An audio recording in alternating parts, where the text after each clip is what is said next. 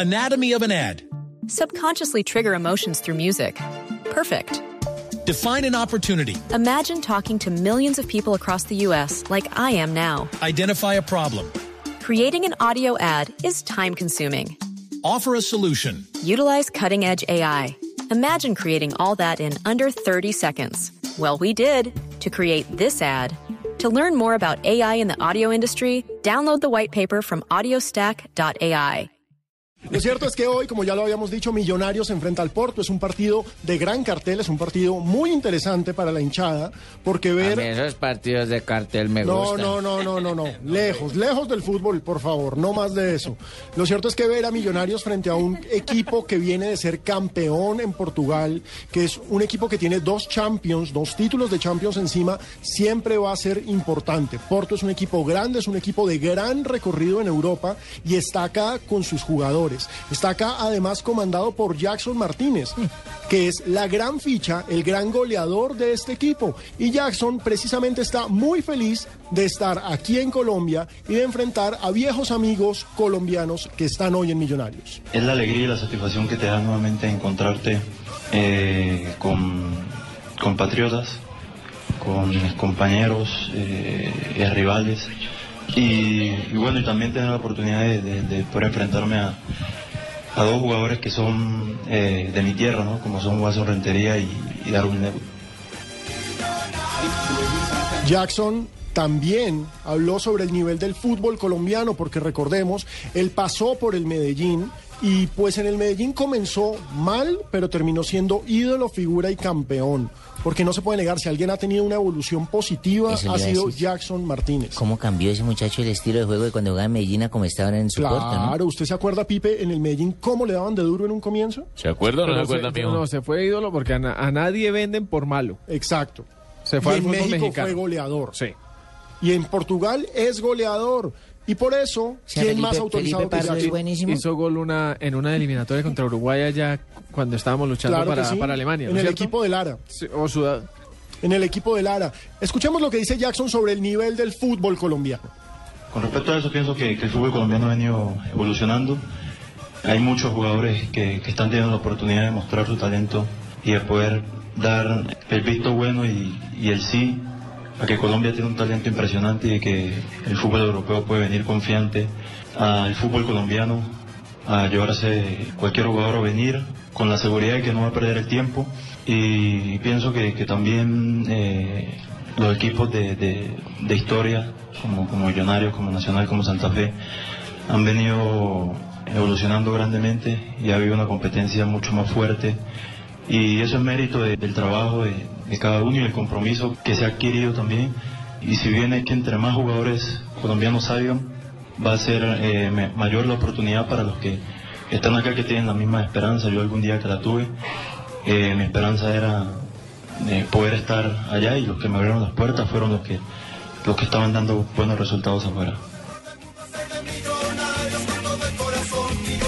Claro, y es que nadie se va por malo, como lo estábamos diciendo. Y Jackson ha demostrado con goles que es muy bueno. Tan bueno es. Edwin Congo se fue por bueno. Hombre, acuérdese Claro que, que sí, a él lo sí, vendieron claro. porque le hizo un golazo a River Plate, arrancó de mitad de cancha, se sacó hasta los mocos.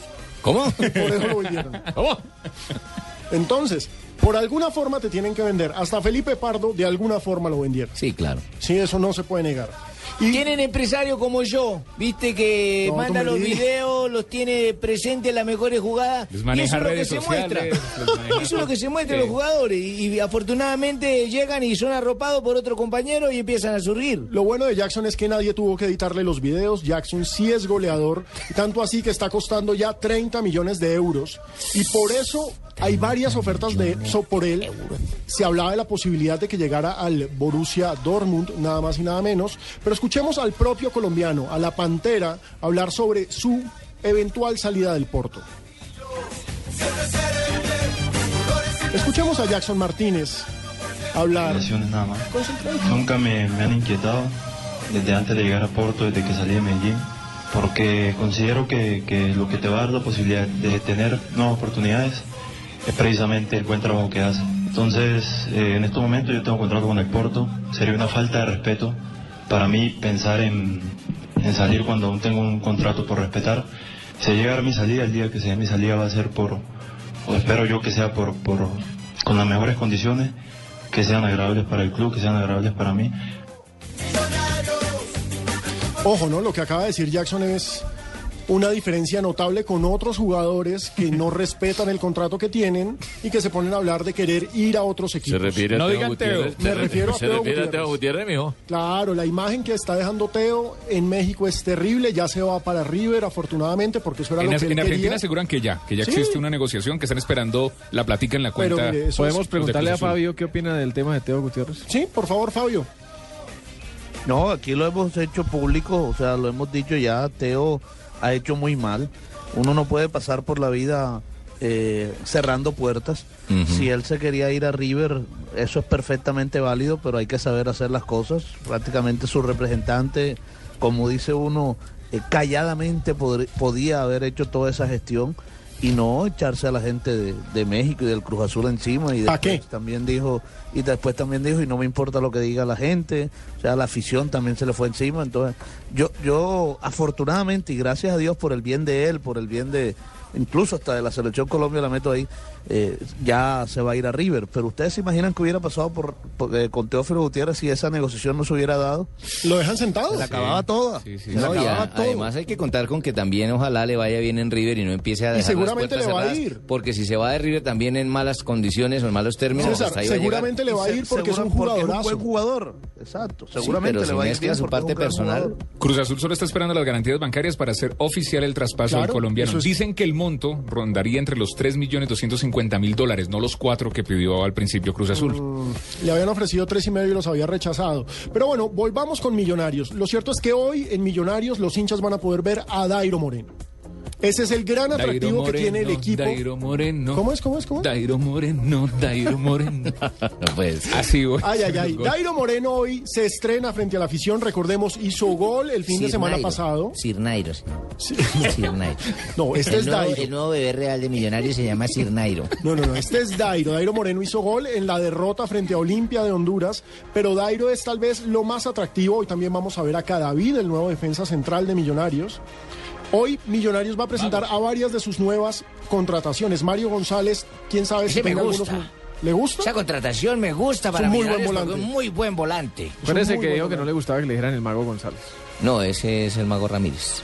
El Este es, Este es Mario. Ah, entendí. El Mago ex Santa González. Fe, Mago. González. Qué pena con usted. Tranquilo. No, tranquilo. Pero lo cierto es que escuchemos al técnico a Hernán Torres hablar del estilo de Millonarios. Concéntrese. Concéntrese. Concéntrese para que no se distraiga, Piquito. ¿Quién habla ahí? Problemas de concentración hoy acá. Escuchemos a Hernán Torres hablar del estilo de juego de Millonarios. Millonario no puede cambiar su estilo, ¿no?